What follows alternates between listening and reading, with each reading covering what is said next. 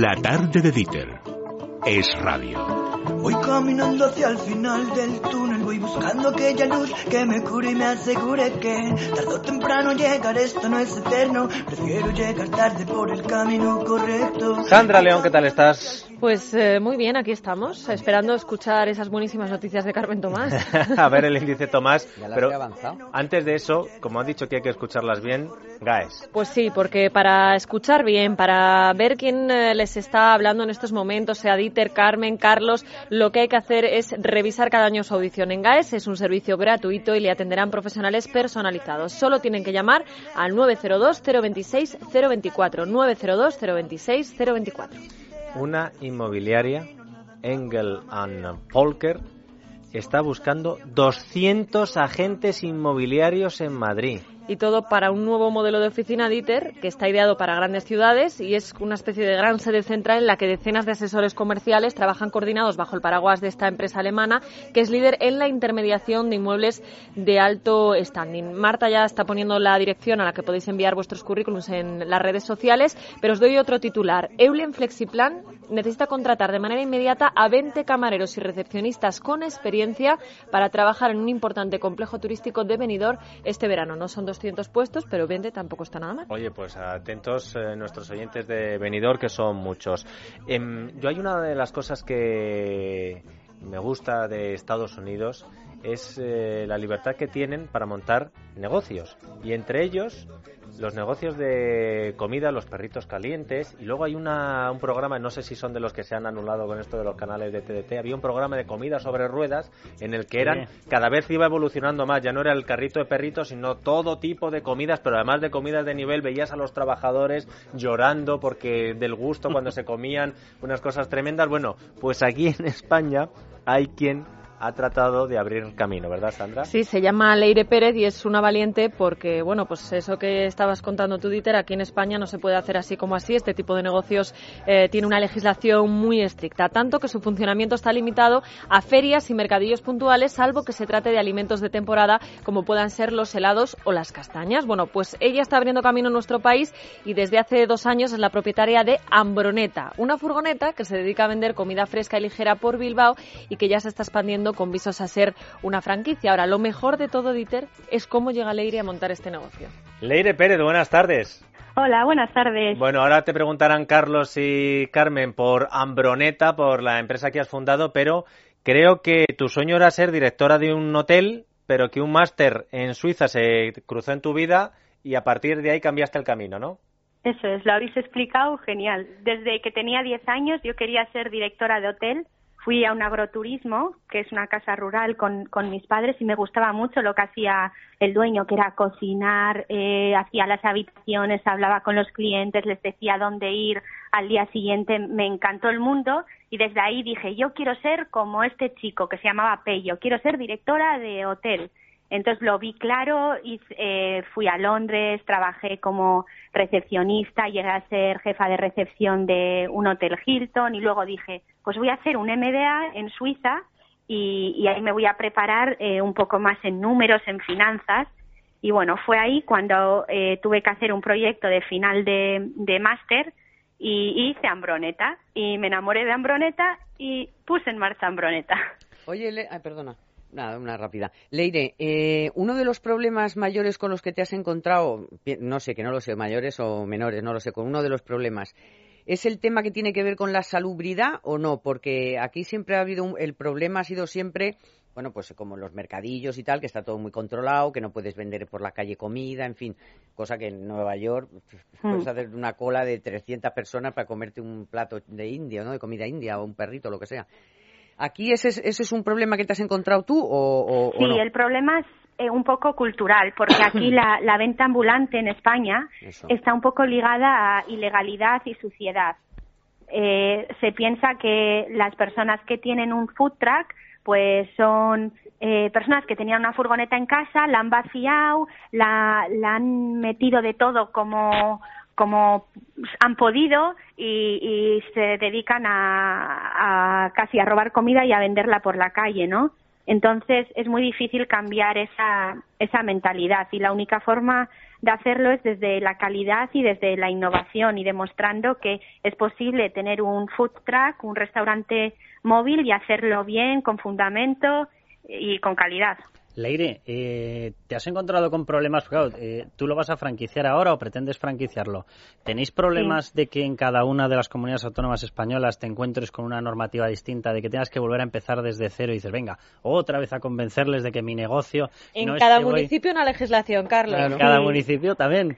De momento, la legislación eh, española lo que hace es otorgar el, digamos, el, derecho de regular eh, mediante ordenanzas a los municipios. Es decir, los municipios mediante ordenanzas regulan el dónde, el cómo y por qué se puede ejercer la, o no la, venta ambulante en, en cada municipio. Bueno, y entonces ahora cómo va el negocio, Leire? Eh, pues estamos estamos muy estamos muy contentos eh, y sobre todo con muchos proyectos de expansión y, y, ya, y da muchas ganas porque ves a tantos emprendedores con ganas de, crear su propio food truck y, de vivirlo y te dan ganas de seguir adelante. Hmm. ¿Cuál, puede ser la inversión mínima para este negocio, Leire?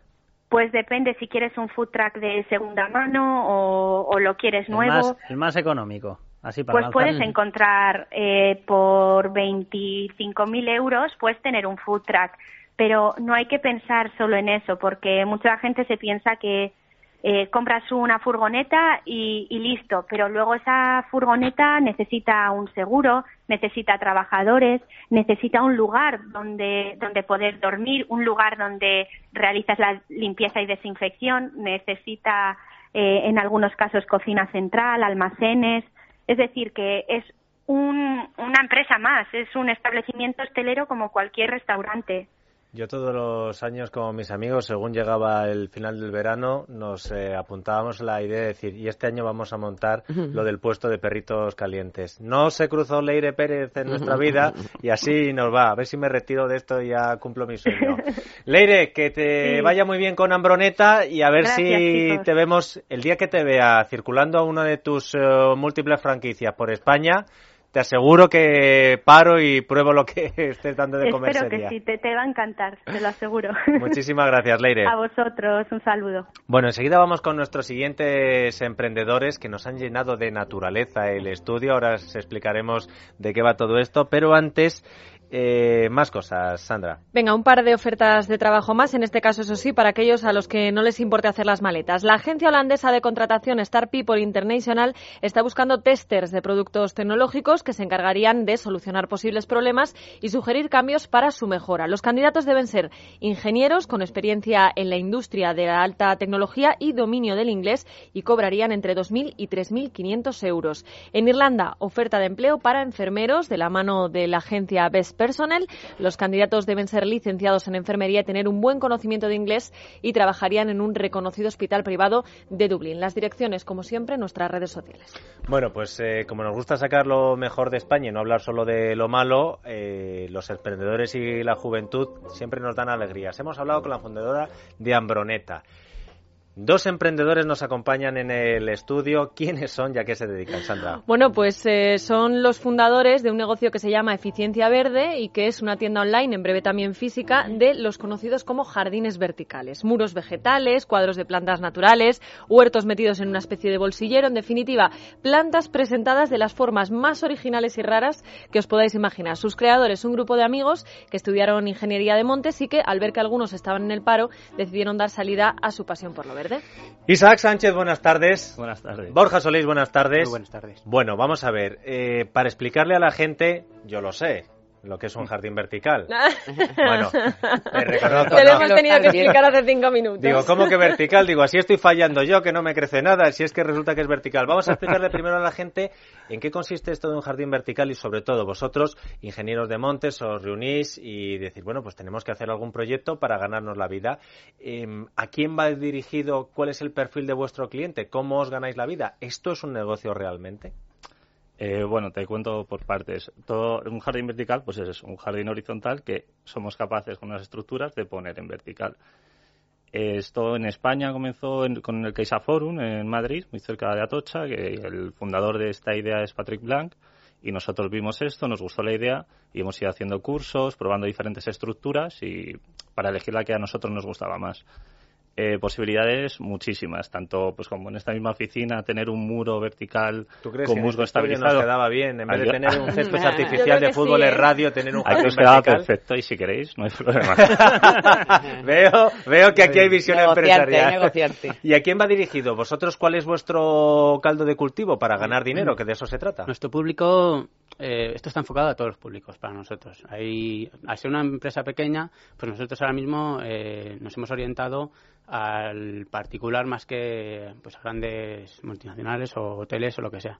Pero nosotros por eso tenemos una tienda online que hay productos eh, pequeñitos para decorar cualquier eh, instancia de la casa. Desde 25 euros podéis adquirir cualquier cuadro vegetal de estos que estáis viendo. Bueno, luego lo vamos a colocar en nuestra cuenta de Twitter para que vean que Twitter sirve también para hacer el Cosas bien. buenas. Estas fotografías, las fotografías que estamos haciendo de las cuatro cosas que nos han traído como ejemplos de lo que son los jardines verticales. Yo, por ejemplo, lo veo muy apropiado para un tipo restaurante Claro, o bar, ¿no? Más que- Oficinas también. Hombre, Sí, para un regalo original también. Claro, Oye, yo lo he visto ya en paredes de Sí, ¿eh? de una casa entera. Y eso que comentabas es otra línea, de hecho, de restaurantes, hoteles, vamos desde perdón, vamos desde pequeños cuadros, como decía Borja, a muros enteros en una restaurantes, en hoteles, estamos hablando con algunos hoteles de Madrid, porque realmente está bastante de moda y la gente le gusta, y al final si tú estás cenando en un sitio y estás cenando con naturaleza al lado, estás, estás más a gusto y le das un toque un original y un poco más exclusivo a tu negocio, pues Oye, te yo- puede marcar yo, diferencia. yo esto que lo, lo he visto, a mí además en, en Torrelodones, se ve además desde la carretera, desde las 6, hay un chalet entero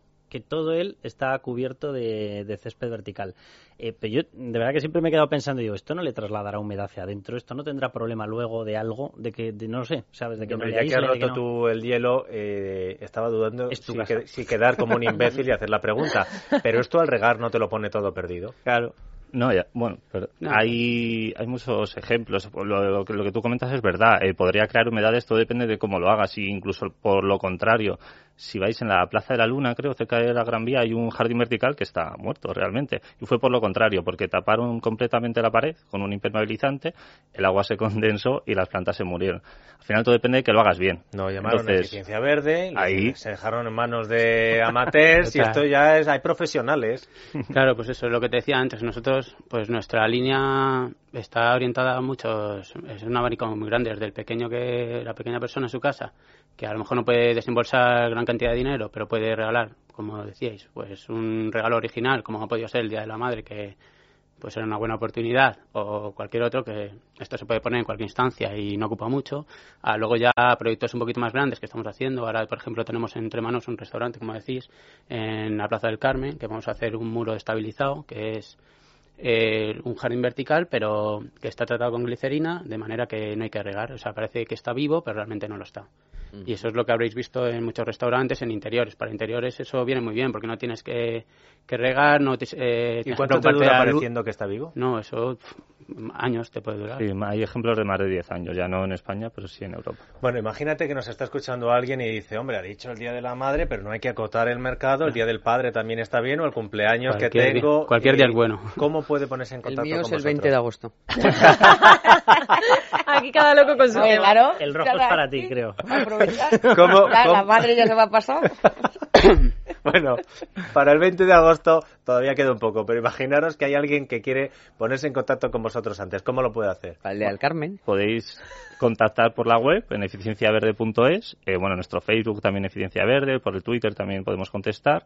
Vamos a estar en un mercadillo el día 1 en Las Rozas, que está en... Sí, está al lado de, de la estación de, del tren de, del Pinar, en el kilómetro 19, es un vivero que se llama Viveros, Aljarín, y allí van a hacer una feria también de pues de artesanos, allí estaremos, y dentro de poco vamos a tener como una semitienda física, ¿no? Sí, vamos a colaborar con una, una gestoría y vamos a tener mitad tienda con ellos, que eso lo hacemos también. A veces decoramos muros de empresas y a la vez ponemos tienda. Oye, pero fíjate. Ya es cada que- vez hace más gente Es dado cosas, cuenta? ¿eh? empezamos a descubrir estas cosas en este programa, lo de Sí. compartir locales. Al final Claro. había que teníamos uno. Una eh, tienda de cómic, algo era, ¿no? No, Sí, no, no, no, no, no, no, no, no, no, cerca En de Conde Claudio de Aranda, en Cuello, Claudio en Cuello. Claudio Cuello. Claudio Cuello, Ah, bueno, sí, local que alquila trozos de Eso pared. paredes es, para es, es. calcetines, no sé razón, uno que se había metido. Era una tienda de informática Sí. y tenía- tienda es- que eran hermanos, sí. que eran hermanos. Era ¡Viva España!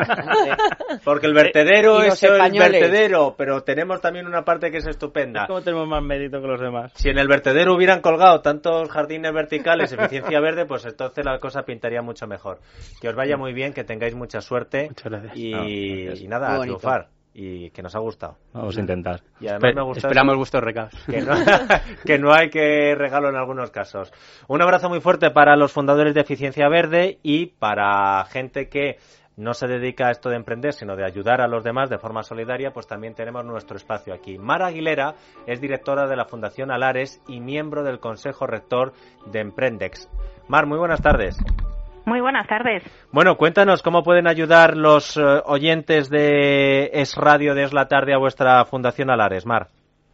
Bueno, pues eh, cuento un poquito primero, si queréis, en qué consiste la iniciativa que estamos llevando a, caso, a cabo para que sepan a dónde pueden destinar esa ayuda. Perfecto. Eh, bien, bueno, el, pues, es un programa, se llama Emprendes, eh, va dirigido a ayudar a las personas más desfavorecidas a crear su propio empleo.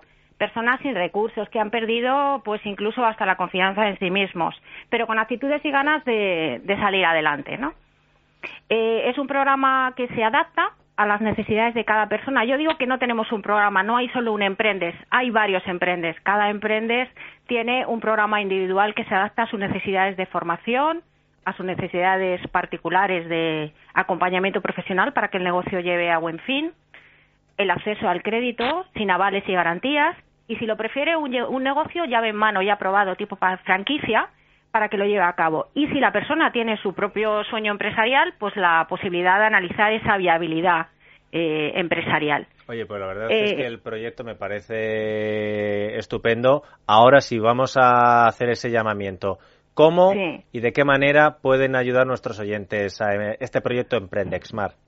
Pues de una forma muy, muy sencilla. Hemos habilitado en la página web, que es fundacionalares.es, dentro del apartado Emprendes, un apartado para donaciones, donaciones a partir de 5 euros, o sea, cantidades muy pequeñas, pero con las que se pueden hacer grandes cosas y con las que conseguimos que, que muchas familias que en este momento están desesperadas y sin posibilidades de salir adelante, pues puedan, puedan alcanzar esa independencia económica.